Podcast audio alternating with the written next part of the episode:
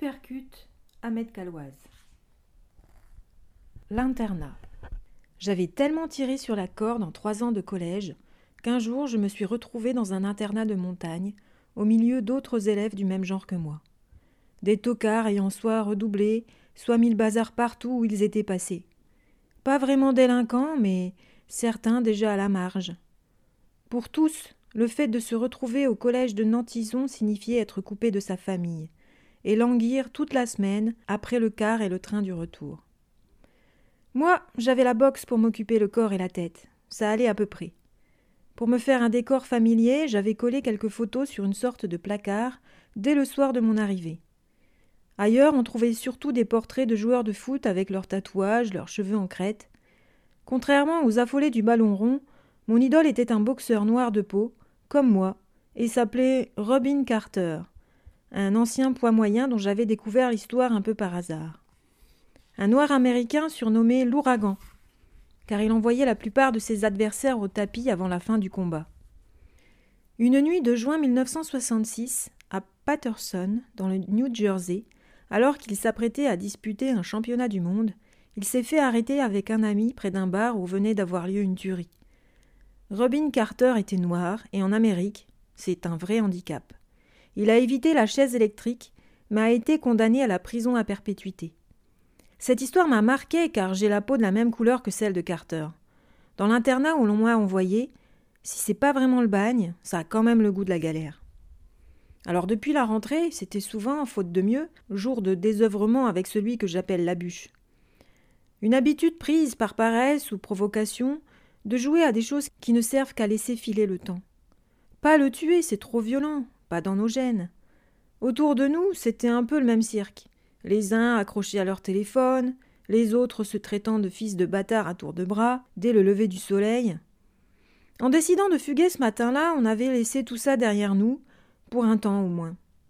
Comme on avançait sur un chemin défoncé, la bûche, toujours friand de questions insensées, m'a demandé quel film j'aimerais bien voir, si on trouvait un cinéma sur notre route. Je lui ai répondu sans hésiter, l'œil rivé sur la cime des arbres. L'ouragan.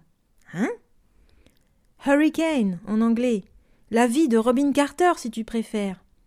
Et c'est qui ce mec? Un boxeur. On a même fait ce film sur lui. À l'internat de Nantison ou ailleurs, on ne devait pas être nombreux à connaître son histoire. Pas comme quand Cassius Clay est mort et qu'aussitôt le monde entier a su qu'il était arrivé au bout de son chemin tremblant. Même le président Obama était venu assister aux obsèques, accompagné d'un tas de Mr. Charlie qui devaient pourtant le détester pour ce qu'il avait été. Des Mr. Charlie que Robin Carter dégueulait tout autant à son époque. C'est comme ça qu'il appelait les blancs, les racistes, ceux qui portaient peut-être la cagoule du clan. Ce mec, comme tu dis, c'était un grand boxeur. Il y a même un type qui a fait une chanson sur lui. Une chanson sur un boxeur. Tu te fous de moi Je t'assure, il était en prison à cette époque. Tu m'embrouilles. Qui était en prison, chanteur ou le boxeur? Ah, et toi tu m'agaces à rien comprendre, la bûche. Arrête de m'appeler comme ça. Au fait, il te vient d'où ce surnom? Laisse tomber. Parle-moi de ton ouragan. À Patterson, l'endroit où il s'est fait arrêter quand les vieux évoquaient Carter, c'était avec des larmes dans les yeux, des visages graves. Moi qui suis noir de peau, là-bas en Amérique, j'aurais été considéré toute ma vie comme un descendant d'esclaves. On avançait tous les deux sans savoir quand se terminerait notre escapade. Depuis le temps qu'on en rêvait de se tirer de ce trou à rats, dès le premier jour de notre arrivée au collège, je crois. Un bâtiment perdu au milieu des montagnes, ouvert juste pour accueillir des gars comme nous. Lascar de mauvais poils au carnet scolaire saturé par les remarques, raturé dans les marges, tellement on en avait, chacun à notre façon, pousser le bouchon un peu loin. Jusqu'à constituer un gang de perturbateurs, élèves mettant les cours en l'air, les profs en détresse, les directeurs en pétard. Avec ma gueule de noireau des cités, je n'étais jamais en reste, et ça se voyait comme le nez au milieu de la figure que je faisais du zèle dans cette matière. En plus, je me servais souvent de mes poings pour régler les problèmes. Fallait pas insister et me provoquer deux fois. C'est à la salle de boxe que j'avais fait la connaissance de Robin Carter. Pas en vrai, bien sûr, il était mort depuis quelques années. Mais grâce à un entraîneur, je savais presque tout de lui ses frasques d'adolescent, sa fin de bagarre, malgré sa petite taille. Jusqu'à cette fameuse nuit de juin 1966. quatre corps criblés de balles découverts à l'intérieur d'un bar de Patterson. L'affaire qui allait l'envoyer en prison pour de longues années, lui faire côtoyer le couloir de la mort, une vie écrite avec la rage et les larmes, noir sur blanc. La bûche, on se pose un peu, j'ai les pieds en feu. Fallait rester peinard antisant, mauviette. Le souffle, ça va, mais c'est mes chaussures. T'as qu'à marcher pieds nus. On est finalement reparti et j'ai plus rien dit. Il nous restait, pour arriver à Visille, à descendre dans le bon sens la côte de l'Afré, dont on venait de longer le lac. J'en avais profité pour tremper mes pieds dans l'eau froide, mais pas trop longtemps parce que ça pinçait sérieusement.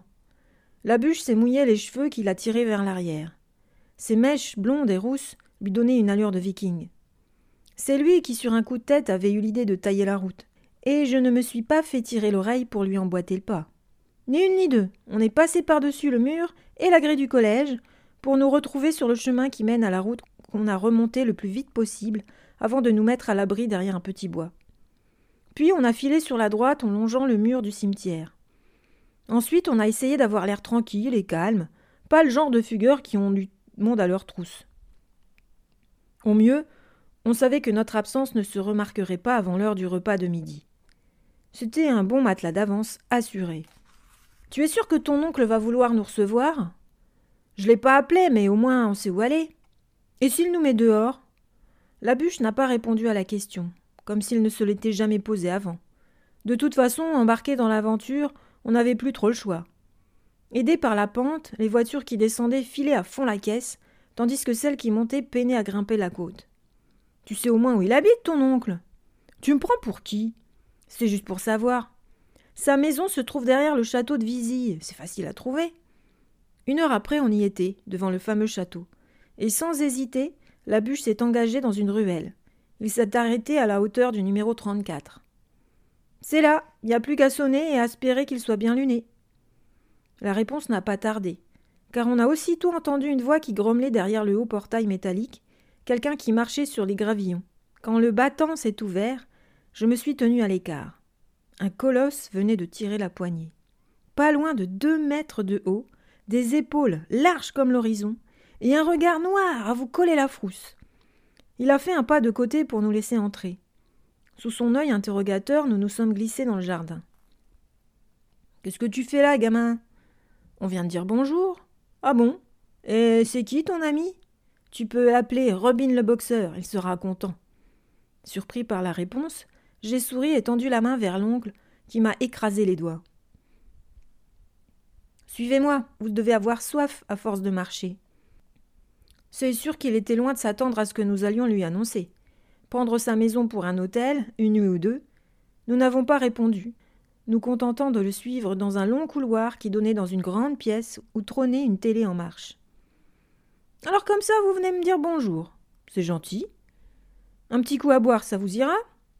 Oui, a répondu le neveu. Asseyez-vous là dans le fauteuil et éteins-moi cette télé, Cédric. J'ai tendu l'oreille surpris d'entendre ce prénom que je connaissais pourtant, mais si peu de monde l'utilisait à l'internat. Ta mère est au courant? Non, je voulais te faire la surprise. Moi, pour ne pas prendre part à la conversation et éviter le piège où on risquait de tomber tôt ou tard, je me contentais de regarder les coupes et les photos qui ornaient un meuble de la pièce. J'ai cru sur nombre d'entre elles reconnaître le visage de l'oncle. Plus jeune, la chevelure en bataille, tenant le plus souvent sous son bras un ballon de rugby et poursuivi par une bande de gaillards tout autant hirsutes. C'est ma jeunesse que tu as là sous les yeux, petit. J'ai l'air de m'exposer, mais ça fait de bons souvenirs. J'aimerais bien en avoir autant un jour. L'entraînement, y a que ça qui compte. Et du courage. Remarque, pour boxer il en faut, non? Oui, mais je n'en suis pas là. Il faut un début à tout. Moi j'ai commencé gamin, ici, à Visille, avant de partir à Grenoble d'abord, et à Clermont ensuite. À l'époque, le, club te trouvait un bon boulot, tu étais tranquille. Mon ami, pas trop sportif de son côté, se contentait de nous écouter, certainement occupé à rechercher le bobard qu'il était dans l'obligation de trouver pour expliquer la vraie raison de notre présence chez le rugbyman. C'est à Clermont qu'ils m'ont surnommé la bûche. Étonné, j'ai levé les yeux vers lui, mais il a anticipé. Je jouais en deuxième ligne, et j'avais une bonne poussée à ce qu'il paraît. Un journaliste a dû écrire ça, et c'est resté. Le demi de mêlée s'appelait le merdeux. Et ainsi de suite. Il y avait la guêpe. Et plein d'autres. Je venais vaguement de comprendre que le surnom de mon ami était une sorte d'héritage familial. Un adulte avait certainement prononcé ce nom-là un jour au collège, connaissant la carrière de l'oncle, et tout le monde l'avait colporté sans vraiment savoir d'où il venait, moi le premier. Assez bavardé Vous devez avoir faim, non?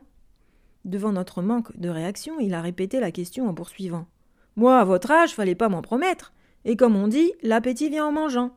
Allez, suivez-moi. Nous l'avons suivi jusqu'à la terrasse d'un restaurant faisant face au château. La devanture ne payait pas de mine, mais une bonne odeur de friture flottait sous nos narines. L'oncle a salué le patron et un certain nombre de clients avant de nous désigner une table dans un coin de la salle. C'est ma cantine ici, on venait y boire des coups après les matchs. Qu'est-ce qui vous ferait plaisir? Finalement, tout le monde est tombé d'accord pour une belle assiette de frites accompagnée d'un steak. Alors, comment vous êtes arrivés jusqu'ici? En stop? La question nous a pris de court tous les deux, déjà occupés à nous pourlécher les babines. Je préférais laisser à Cédric le soin de répondre, mais l'oncle, avant que l'un de nous n'ait ouvert la bouche, a foncé dans le tas à sa manière. Allez, racontez un peu, y a rien de grave. Pas besoin de créer des embrouilles. Comme ça, on pourra déguster de bon appétit. Je vais vous dire, monsieur. Pas de monsieur ici, vas-y, explique. Alors, simplement, j'ai raconté notre départ le matin du collège, la sortie de la ville, les chemins de traverse jusqu'au lac, la descente par la route. Rien de plus, rien de moins. Pas de conneries au passage, j'espère. Non, a répondu Cédric. Alors tu vas appeler ta mère après le repas, et tu lui dis où tu es. Pas la peine de lui causer du souci, d'accord? Oui. Comme ça, elle pourra avertir le collège et ça chauffera moins pour votre matricule.